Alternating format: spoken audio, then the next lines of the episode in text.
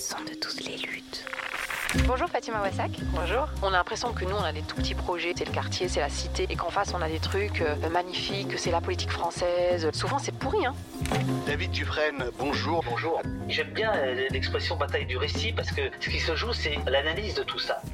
Bonjour Véronique Agago. Hola, me acuerdo una marea enorme. Vous écoutez un entretien de Radio Parleur, le son de toutes les luttes. Écoutez-nous sur radioparleur.net.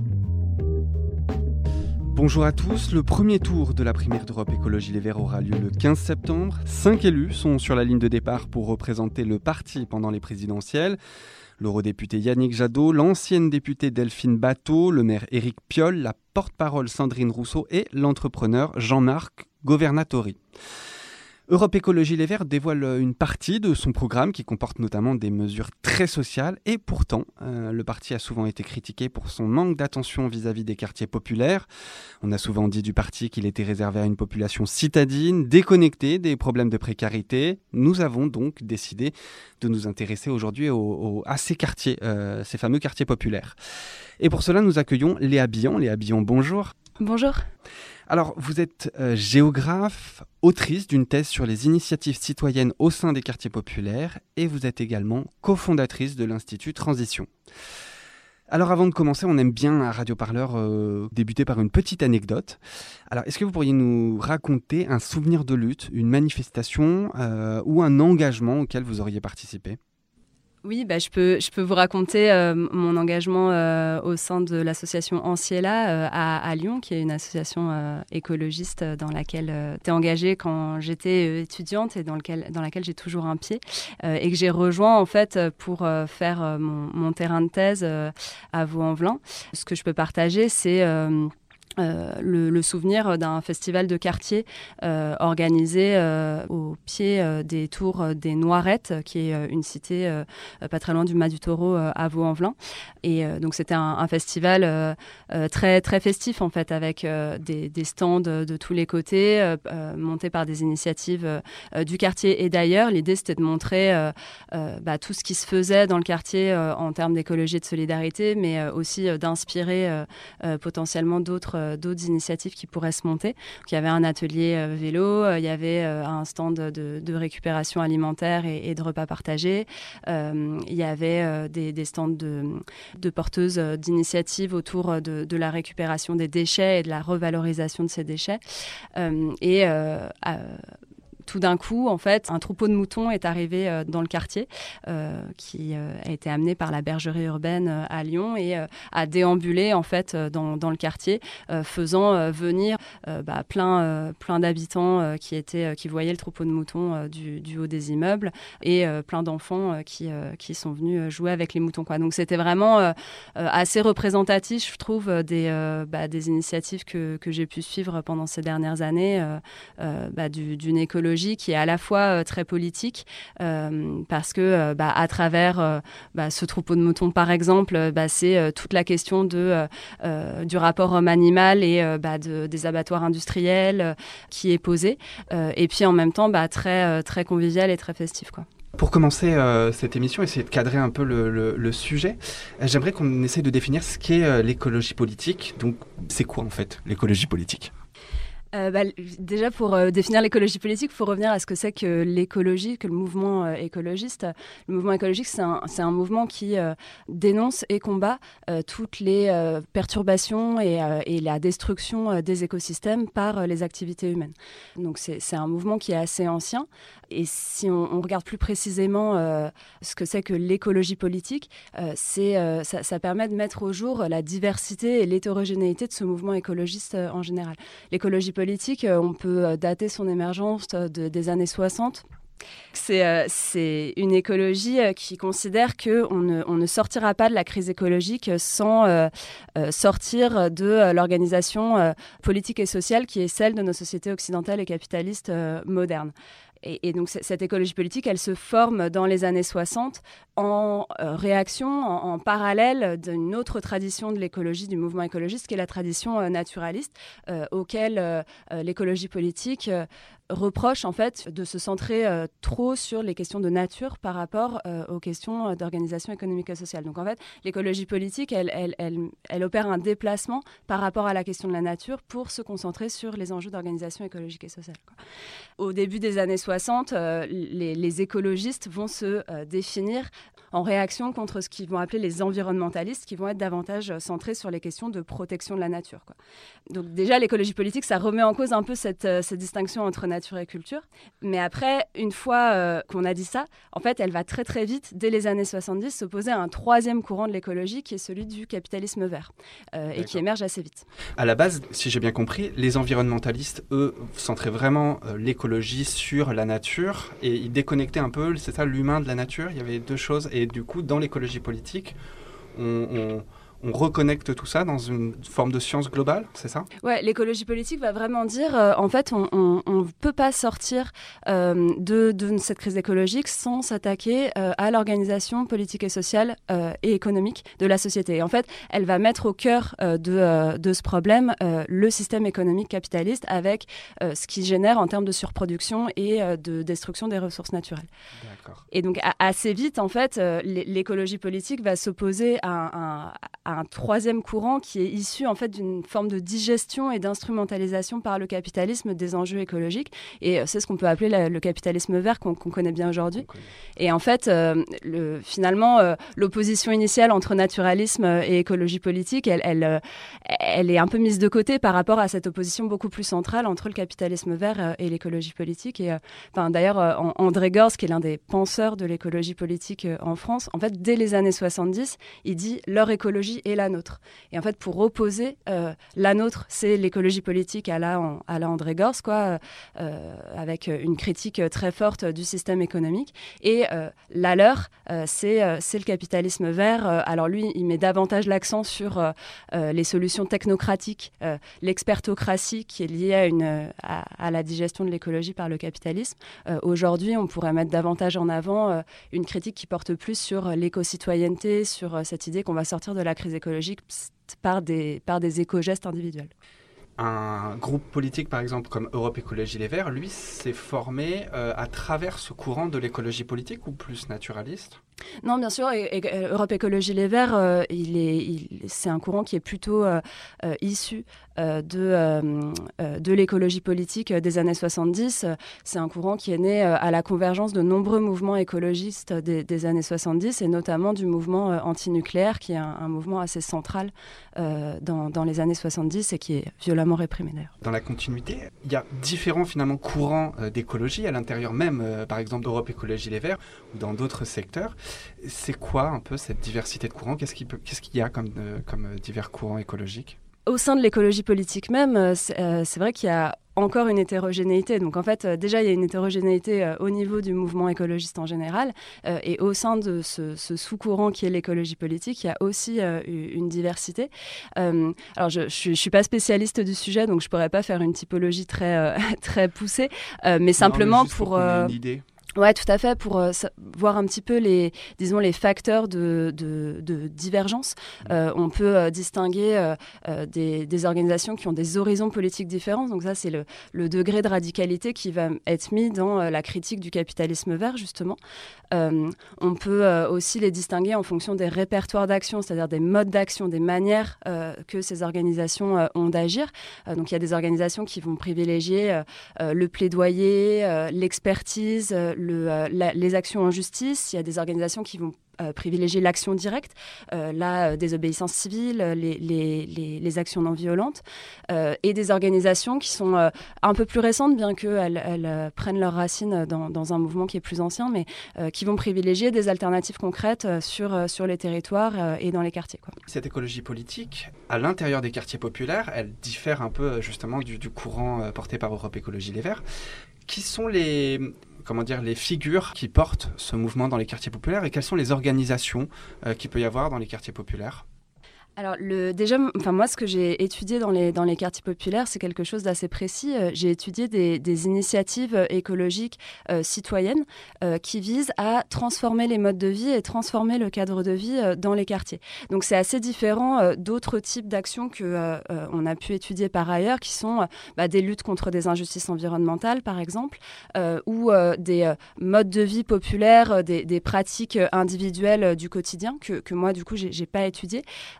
Ou euh, encore euh, des initiatives portées par les politiques publiques autour, par exemple, de la mobilité ou de la rénovation énergétique. Donc, en fait, il y a une diversité de modes d'action dans les quartiers populaires aussi. Et moi, je me suis concentrée sur un de ces modes d'action qui, qui sont donc des, initiatives très concrètes. Donc, si je vous donne quelques exemples. À, Vaux-en-Velin, j'ai étudié par exemple euh, des euh, habitants qui ont mis en place un, composteur de quartier, qui euh, entretiennent et animent une roseraie urbaine, un groupement d'achat pour des produits écologiques, que ce soit bio, local ou issus de l'agriculture saisonnière. À Saint-Denis, j'ai étudié un vide-grenier, donc ce qui, euh, est en fait une ressourcerie euh, qui n'emporte pas euh, le nom, mais qui est en fait un lieu dédié au, réemploi au, pied, au, au, pied du quartier populaire. à Angers, encore, j'ai étudié un événement autour de l'agriculture et l'alimentation paysanne, qui visait à promouvoir, à visibiliser des alternatives en faveur de l'accès à une alimentation paysanne dans, dans les quartiers. Donc c'est ce type d'initiative en fait que j'ai regardé, qui vise vraiment à promouvoir une transformation des modes de vie au quotidien. Quoi. Ces euh, mouvements ou ces pratiques à l'intérieur des quartiers populaires, est-ce qu'elles sont menées par des figures ou par des organisations ou est-ce que c'est vraiment des mouvements internes de la part de la population dans les quartiers populaires qui le font un peu d'eux-mêmes? Alors, c'est euh, en fait, c'est des initiatives qui sont un peu au carrefour euh, de, plusieurs modes d'organisation. Les principaux acteurs, euh, ce sont des habitants du, quartier populaire. En général, c'est des personnes qui sont arrivées dans le quartier depuis un certain temps, qui sont parfois déjà engagées dans d'autres domaines d'action, notamment beaucoup de personnes qui sont engagées dans des actions de solidarité et qui en viennent à, l'écologie, par en fait leur envie de faire bouger le quartier, de, transformer les modes de vie dans le quartier. Donc là, le, le, profil type de ces habitants, si, on peut dire, bien qu'en en fait il y a une diversité de, de trajectoires sociales dans les quartiers populaires, mais mais si, on devait voilà, dresser un peu un panorama général, euh, bah, c'est des femmes.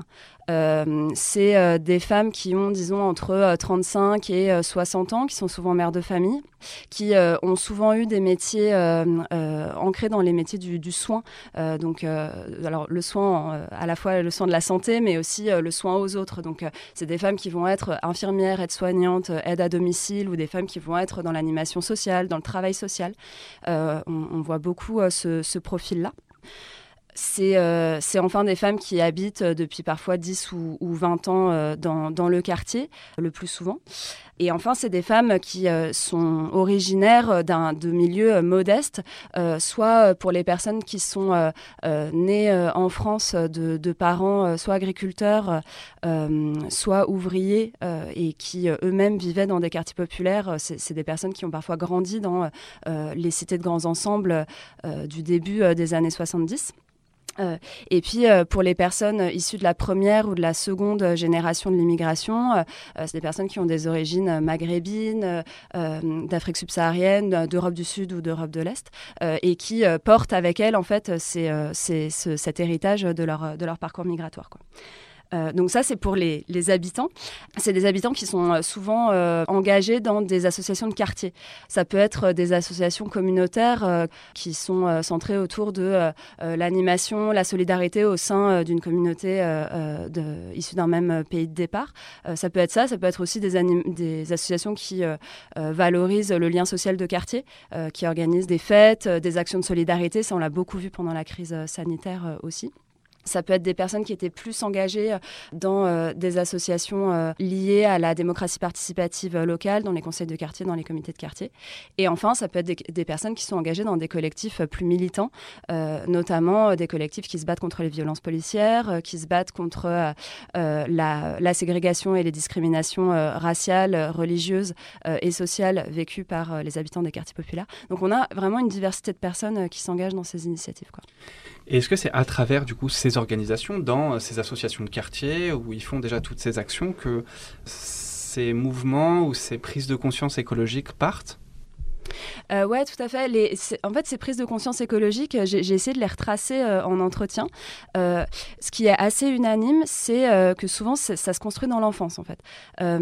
donc, je l'ai dit, c'est des personnes qui sont majoritairement issues de milieux modestes et qui, du coup, par une socialisation dans, dans, le mouvement écologiste ou dans d'autres mouvements sociaux, en viennent à porter un regard politique sur des pratiques qu'elles avaient pendant leur enfance ou que leurs parents leur ont transmis. Euh, qui euh, sont des pratiques économiques en fait, euh, des, des, modes de vie qui, visent à, réduire le coût de, la, consommation et de la vie.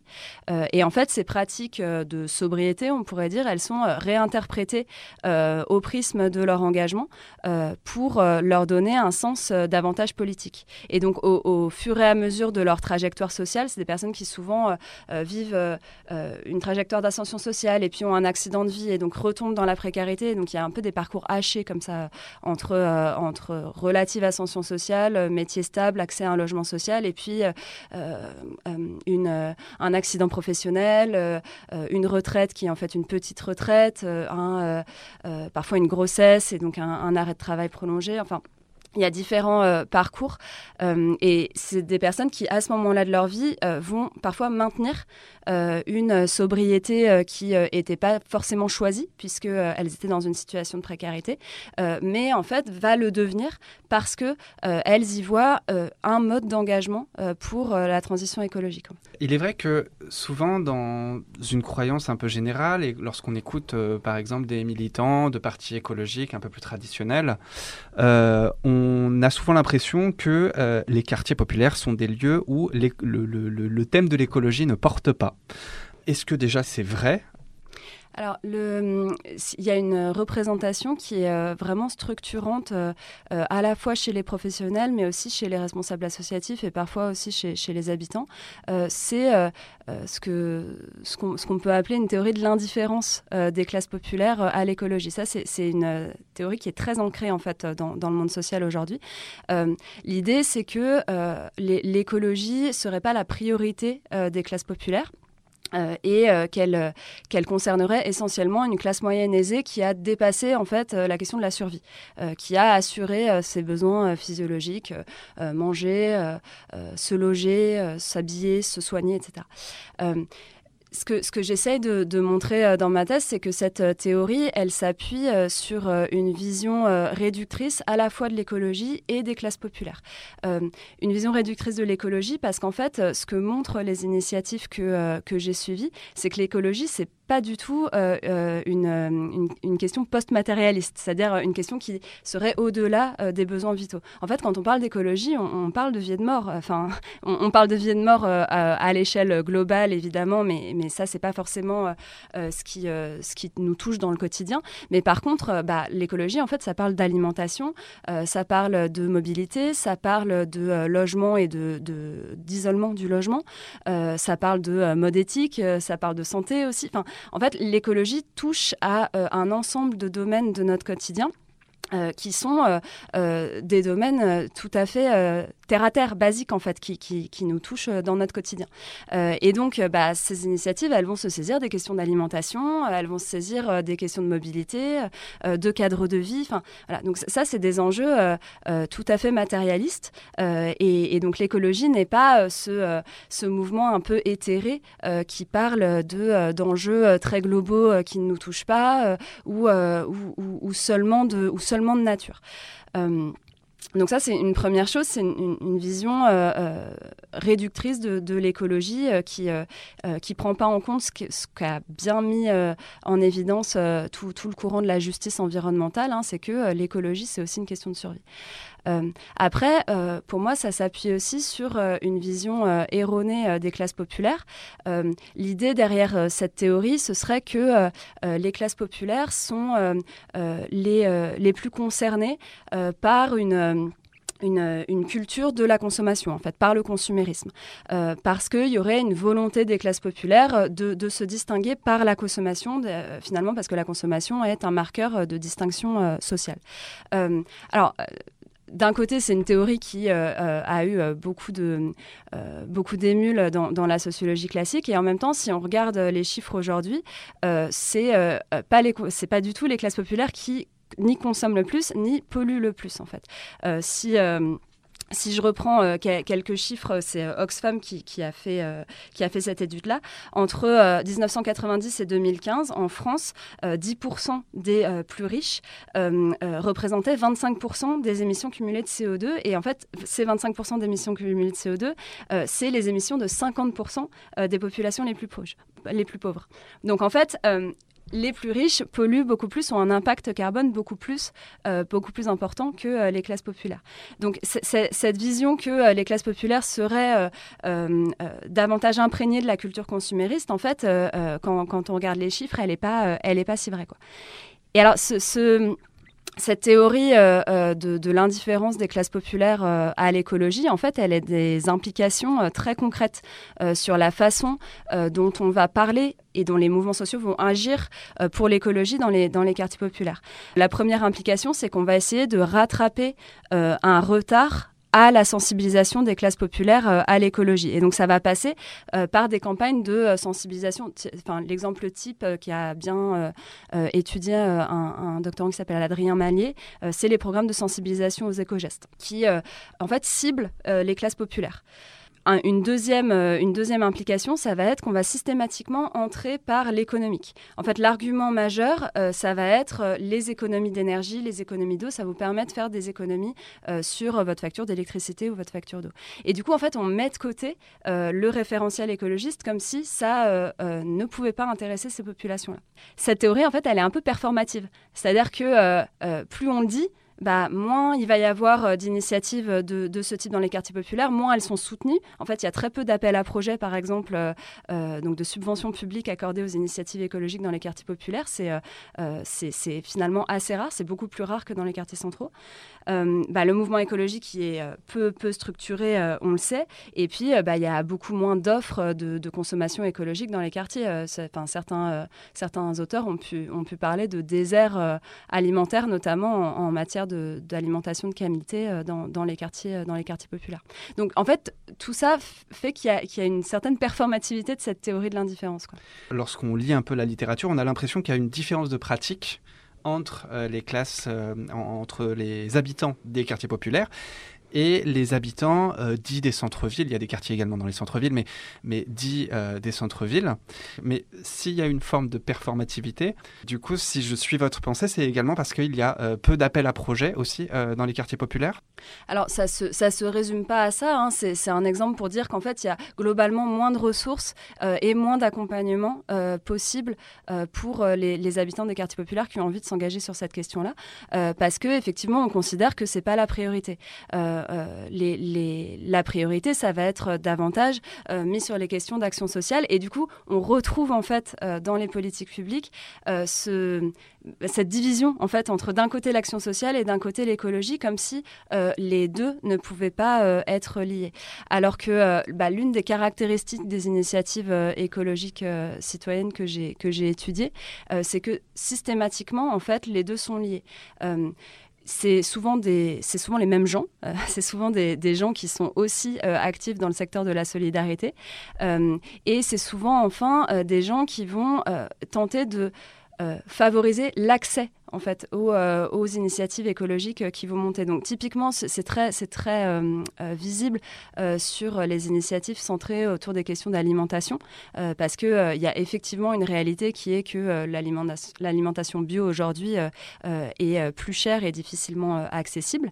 Et donc ça va être des initiatives qui vont justement concentrer leurs efforts sur cette accessibilité. Et donc elles vont essayer de penser bah, des modèles économiques qui permettent à la fois bah, de rémunérer euh, les, paysans et les agriculteurs locaux qui euh, euh, fournissent ces produits et en même temps de proposer des prix accessibles à la population du quartier, quitte à parfois proposer des prix différenciés en, fonction, en fonction des revenus ou, du, ou du quotient familial. Je dirais que cette théorie de l'indifférence des classes populaires aux questions écologiques, elle va avec un silotage finalement des politiques publiques entre écologie et solidarité. ça, c'est en, en, train de changer en fait. On, le voit dans, différentes instances publiques. Euh, dans certaines collectivités territoriales, dans certaines intercommunalités, euh, euh, les, services commencent à essayer de, penser de façon transversale ces questions-là. L'exemple peut-être le plus le plus euh, connu et le plus révélateur euh, de ça, euh, c'est Pleine Commune, donc une intercommunalité qui regroupe un certain nombre de villes dans, la banlieue nord parisienne, qui a mis en place un service d'écologie urbaine qui vise justement à parler à tous les services. Quoi. Mais ça, c'est encore assez récent et on a encore du mal à penser ensemble questions sociales et écologie. On a dit justement que en effet, il y avait une moindre consommation dans les quartiers populaires, qu'ils avaient un impact écologique qui était également moindre. La question c'est est-ce qu'il y a euh, du coup deux types d'écologie? Une écologie qui serait plus survivaliste, c'est-à-dire euh, des habitants qui ont un impact écologique uniquement par leur précarité et euh, une écologie qui serait plus idéologique, qui serait dans une volonté vraiment de transformation de la société. Et où est-ce qu'on trouve ces deux types d'écologie? Est-ce que euh, ils sont, est-ce qu'il y en a un qui se trouve plus dans les quartiers populaires et un autre qui se trouve plus dans les, dans les centres-villes? Euh, Ou inversement Ou est-ce qu'en fait ils sont globaux, ils se trouvent un peu partout? En, fait, je pense qu'il n'y a, y a, pas, euh, il a pas de type d'écologie. Enfin, je pense que l'enjeu, il est dans l'idée d'articuler les deux. Ce qu'on a souvent reprocher euh, à euh, l'écologie des modes de vie, pour, pour, euh, pour faire court, hein, une écologie qui est centrée sur les alternatives individuelles ou collectives, mais disons à une échelle très locale de de consommation et, de cadre de vie, c'est bah, leur manque de prise en compte d'une nécessité d'un changement global du système. c'est cette idée que ces initiatives, elles seraient micro-locales, pas très pérennes, euh, isolées les unes des autres euh, et que du coup ça ne constituerait pas un mouvement social euh, suffisamment fort et puissant pour, changer de, pour changer de système. Quoi. Donc ça, c'est un reproche qui est, souvent fait euh, à, euh, ce, mouvement social écologiste des, des initiatives locales. Euh, par ailleurs, on, pourrait faire un, un, reproche assez en miroir à une écologie plus, plus centrée sur des enjeux globaux, qui serait que justement, elle serait déconnectée de la vie quotidienne, de la vie de tous les jours. et typiquement, c'est bah, des campagnes dont le WW WWF euh, euh, euh, et, et, accoutumé de bah, dénoncer la crise de la biodiversité à l'échelle mondiale avec bah, des animaux porte-drapeau qui sont en situation d'extinction, etc. C'est mettre l'accent sur le dérèglement climatique à l'échelle mondiale et on a bien vu cet été que c'était dramatique hein, sur la forêt amazonienne, sur les méga-feux en Australie, etc. donc là-dessus, on, peut euh, évidemment voir, euh, voir deux écologies et euh, il va sans dire que celle que j'observe sur mes terrains, c'est plutôt la première. c'est une écologie qui est centrée sur les modes de vie quotidiens. Mais ça ne veut pas dire que les personnes qui portent cette écologie à l'échelle locale n'ont pas en tête les méga-feux en Australie ou les, les, espèces porte-drapeaux qui, qui sont menacées d'extinction. En fait, très souvent, les deux sont articulés. Euh, simplement, le mode d'action qui est choisi euh, euh, se porte sur le, quotidien et sur le cadre de vie local. Parce que c'est un mode d'action qui permet de voir l'impact qu'on a, d'avoir prise en fait sur des enjeux qui, sinon, sont... finalement remis à d'autres. et c'est pour ça aussi que les, les initiatives que j'observe, elles délaissent plutôt euh, les modes d'action de euh, visibilisation symbolique, euh, d'action, non violente, d'occupation, même des marches climat. En fait, j'ai assez peu de, de, personnes auprès de qui j'ai enquêté qui me parlent de ce type d'action. parce que ce sont des actions qui visent à s'adresser à la classe politique, qui visent à s'adresser aux grandes entreprises, etc. Et c'est absolument nécessaire pour faire bouger la, classe politique et les, et les grandes entreprises. mais c'est des actions qui euh, euh, remettent entre les mains euh, d'autres le, le, soin de euh, de, de, changer, euh, de changer le système de façon euh, structurelle en fait. les initiatives que, que j'étudie, en fait, bah, les, les, gens ont envie de voir directement l'impact de leur action dans leur quotidien. Et donc, bah, ça passe par des gestes individuels, oui, mais ça passe aussi par bah, des initiatives un petit peu plus collectives qui s'organisent dans, dans, les quartiers pour permettre l'accès à d'autres à ces modes de vie écologiques.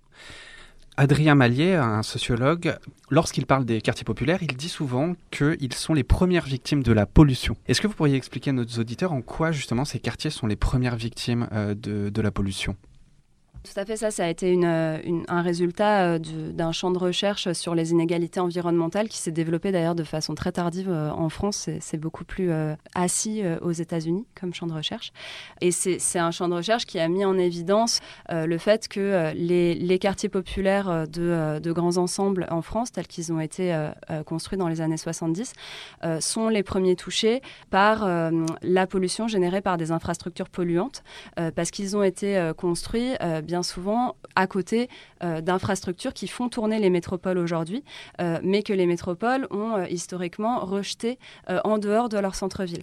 Donc, bah, je veux parler d'usines d'incinération des déchets, d'infrastructures de mobilité comme les autoroutes par exemple une série d'infrastructures qui sont nécessaires à la façon dont fonctionnent les métropoles assises dans l'économie capitaliste aujourd'hui, mais qui sont implantés euh, dans leur banlieue, en fait.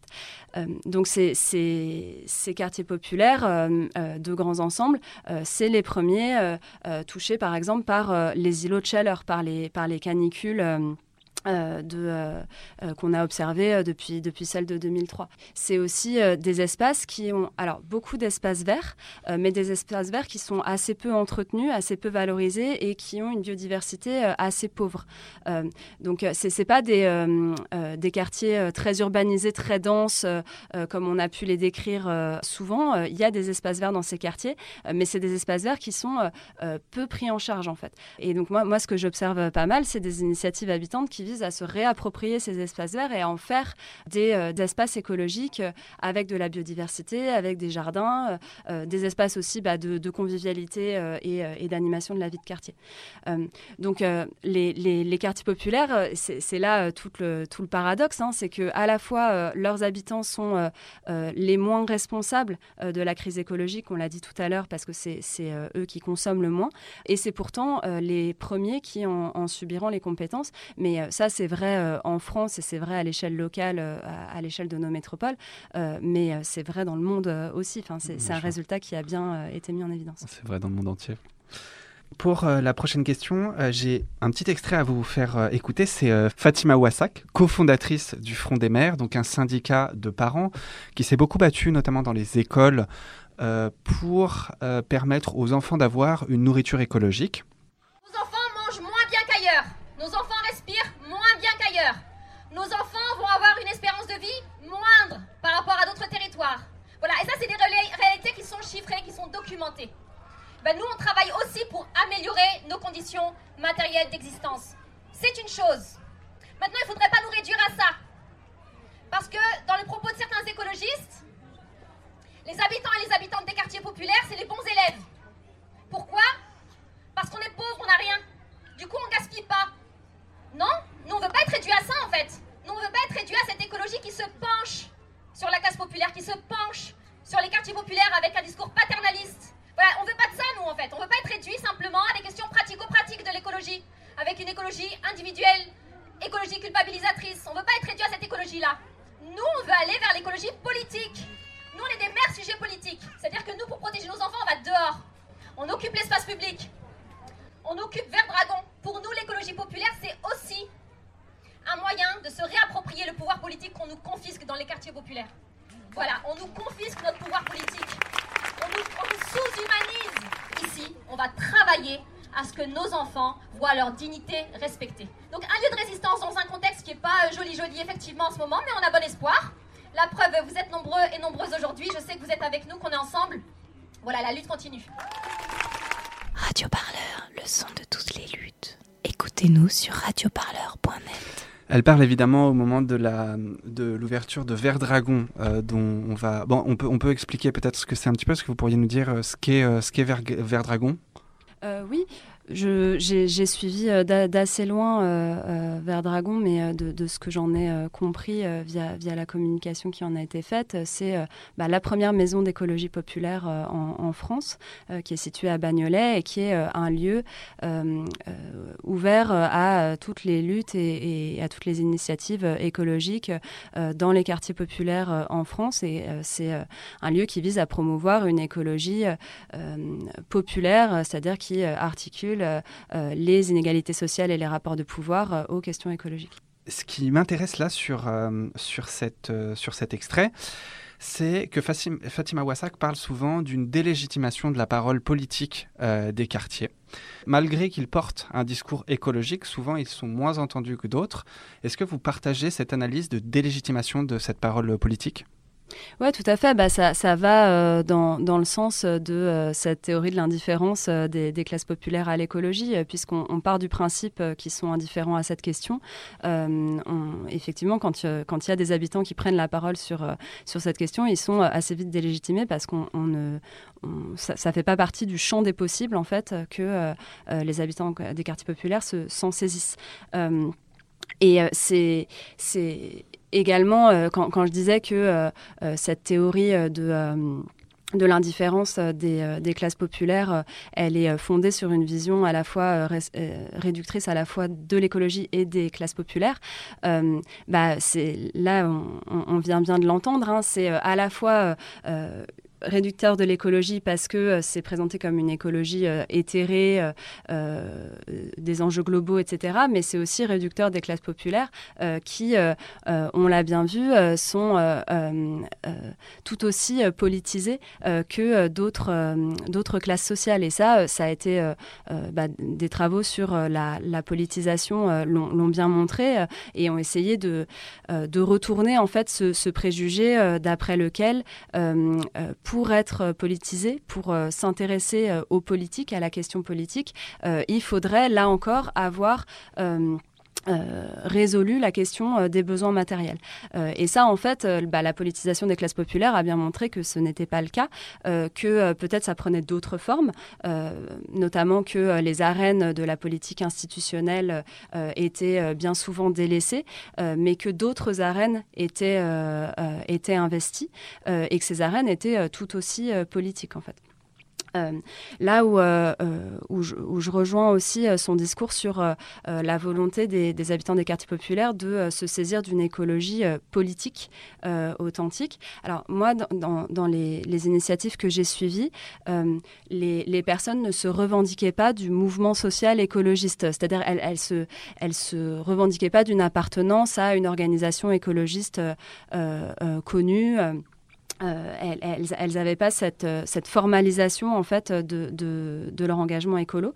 En revanche, euh, dans les discours qui sont portés et les valeurs qui sont portées par les habitants dont j'ai suivi les initiatives, euh, c'est des visions euh, de l'écologie qui sont euh, très en phase, très en cohérence avec ce qu'on a pu dire au début de l'émission sur les, valeurs de l'écologie politique. Donc, si, je les résume, on, a de façon systématique une vision de la nature qui euh, n'est pas une nature euh, sauvage, éloignée de l'homme, la nature des parcs nationaux. C'est jamais cette nature-là qui est évoquée lorsque je les interroge sur leur rapport à la nature.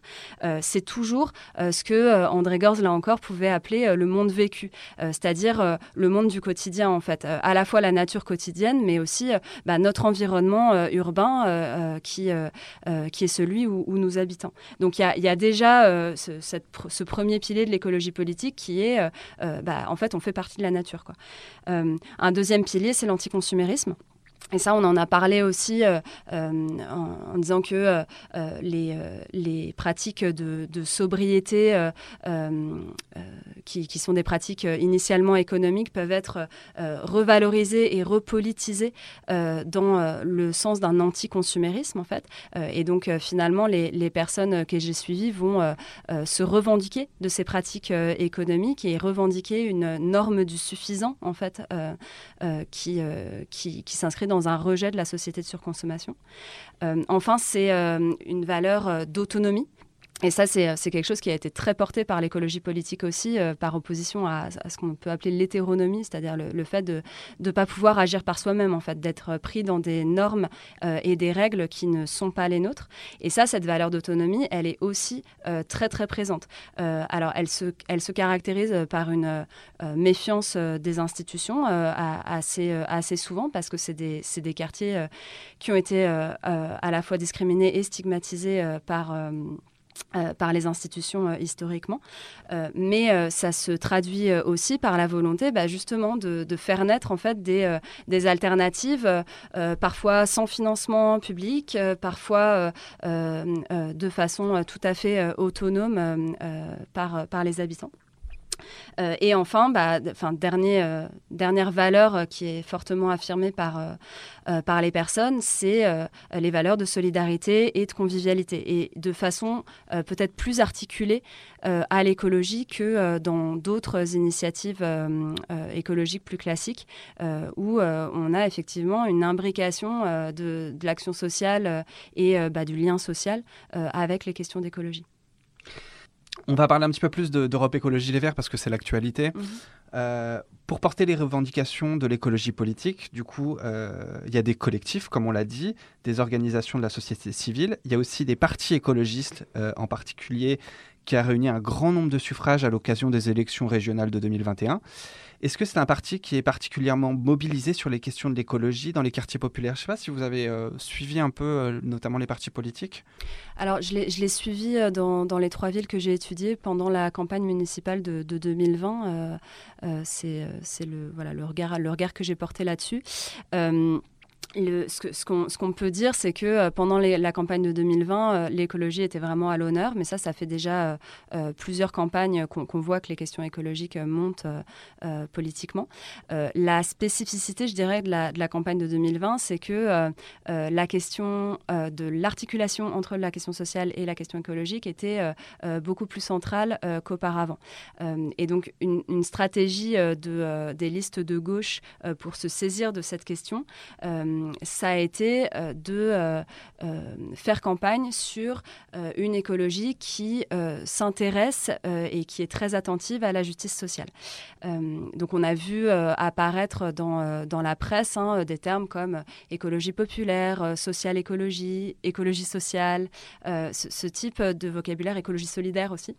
Euh, qui euh, permettait euh, de signifier que si l'écologie était, promue, c'était une écologie qui tenait compte de la question sociale. Donc ça, bah, à mon sens, on le doit en partie au mouvement des Gilets jaunes, hein, qui est venu nourrir en fait les, débats de, des élections municipales de 2020. Dans les programmes qui étaient euh, proposés, euh, il y avait une attention euh, portée à l'idée de ne pas mettre en place des mesures écologiques qui seraient discriminatoires. bon, par exemple, il y a eu un débat à Saint-Denis autour de la question de la ZFE, donc une zone à, faible, émission qui, pour éviter la pollution automobile. Euh, et donc, euh, autour de la ZFE, il y avait euh, un, vrai débat sur bah, comment faire en sorte que cette mesure écologique, qui vise à réduire les émissions des pots d'échappement autour de Saint-Denis, bah, elle ne discrimine pas les classes populaires qui ne peuvent pas se payer une voiture à, faible émission ou une voiture électrique, par exemple. Donc, c'est vraiment autour de ces enjeux-là que, que les débats se sont faits. Et puis, bah, un autre volet de cette écologie populaire ou, euh, ou écologie sociale, euh, c'était de se distinguer euh, vis-à-vis du capitalisme vert. et donc les listes d'alliances de, gauche se sont plus ou moins à des, degrés de radicalité différents positionnés contre une récupération de l'écologie par le capitalisme. Est-ce que vous avez vu émerger à l'intérieur des discours dans les primaires, des discours politiques qui traitent des sujets dont on vient de parler aujourd'hui? Notamment de, cette écologie dans les quartiers populaires, de ces, de ces pratiques euh, oui, bah, il me semble que euh, dans, dans, les villes qui sont passées à Europe Écologie Les Verts euh, pendant les, les, élections municipales de, de 2020, bah, Europe Écologie Les Verts est, au pouvoir et c'est le cas de façon plus ancienne dans certaines villes comme Grenoble par exemple ou, ou, Grande-Sainte. et bah, dans ces villes-là, en fait, confrontées à la, réalité de, bah, du pouvoir dans un territoire ségrégué et inégalitaire comme, comme l'est comme, comme le sont les villes françaises, euh, bah, il y a euh, des efforts qui sont fournis pour aménager et, gérer ce territoire dans, dans sa réalité inégalitaire. Merci beaucoup Léa Billan d'être venue nous, nous parler de l'écologie dans les quartiers populaires. Merci à vous. Radio Parleur, le son de toutes les luttes. Bonjour Isabelle Attard. Ça a été une vraie réflexion. Que mettre euh, en titre d'un livre où on raconte un parcours qui aboutit à l'évidence que l'on est anarchiste? Bonjour Mathieu Rigouste. Comprendre un peu ce qui s'est passé, comment des masses euh, exploitées et opprimées ont réussi à s'unir et à prendre les rues et à bloquer une puissance impérialiste et à travers tout ça à mettre en place plein de nouvelles choses. Vous écoutez un entretien de Radio Parleur, le son de toutes les luttes. Écoutez-nous sur radioparleur.net.